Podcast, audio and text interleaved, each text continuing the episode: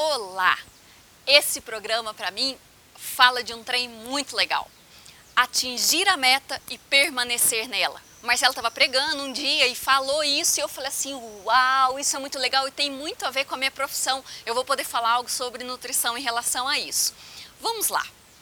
Atingir a meta. Vamos pensar em uma dieta. Então você tem, você vai ao nutricionista e você explica o seu hábito alimentar e o nutricionista vai te passar toda a dieta, o que você deve fazer, o que você deve seguir e tudo mais, porque temos uma meta. Então a meta seria emagrecer 10 quilos, 5 quilos. Ah, eu, nossa, até eu preciso emagrecer 30. Tá, mas coloca, vamos colocar uma primeira meta. Normalmente eu faço isso com meus pacientes. Vamos atingir 10 quilos a menos. E depois a gente vai conversando e vai pensando e, e vai aumentando essa meta.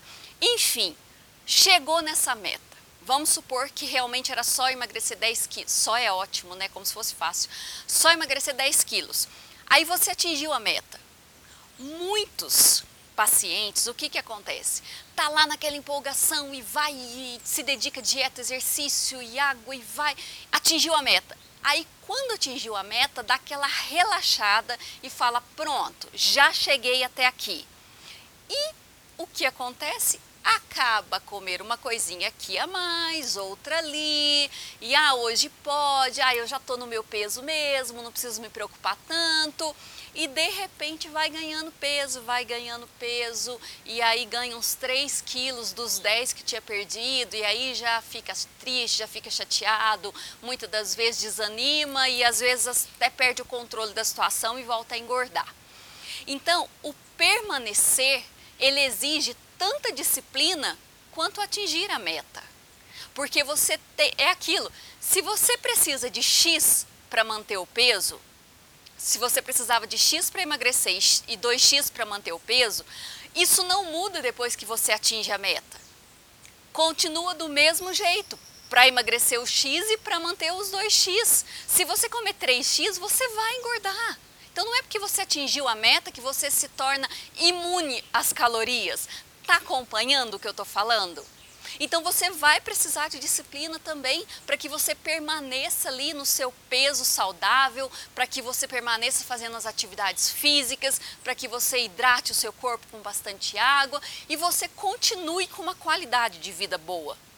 Então não é só atingir a meta, você precisa permanecer nela. Olha o que está escrito em 2 Timóteo 3,14. Tu, no entanto, permanece no ensino que recebeste e sobre o qual tens plena convicção, sabendo perfeitamente de quem o tem aprendido. Muitas vezes ouvimos algo da palavra de Deus, aprendemos algo da palavra de Deus, colocamos em prática e vimos que funciona. Mas aí quando já conquistamos aquilo, aí a gente dá uma relaxada e tipo assim, ah, acho que eu não preciso falar de novo, acho que eu não preciso orar por isso, acho que eu dou conta daquilo meio que sublima da cabeça que o que deu certo foi crer e confessar aquela palavra. Não muda, continua valendo, mesmo depois que você atingiu isso que você estava desejando e orando e esperando. Então as coisas elas funcionam com disciplina, disciplina para atingir a meta e disciplina para permanecer aonde você chegou. Então, o que eu tenho para te falar é que normalmente até chegar à meta você precisa de mais empenho. Então exige mais, você vai ter um gasto maior, mas chegou.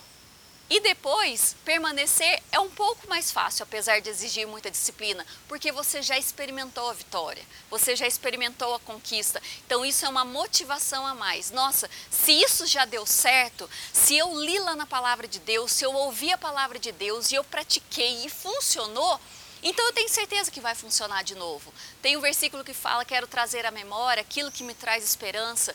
Ontem mesmo eu estava conversando com a minha sogra e ela comentou isso. Ela falou assim: Nossa, hoje eu estava relembrando algumas bênçãos, algumas vitórias, alguns milagres que Deus fez na minha vida. E Deus é maravilhoso, Deus é fantástico. Ou seja, aquilo deu uma motivação para que ela continuasse firme nos propósitos com Deus. Então, que você atinja as metas que você tem na sua vida, as metas que o Senhor já colocou para sua vida e que você permaneça firme naquilo que é o melhor para você naquilo que Deus tem para você e naquilo que a palavra de Deus diz para você.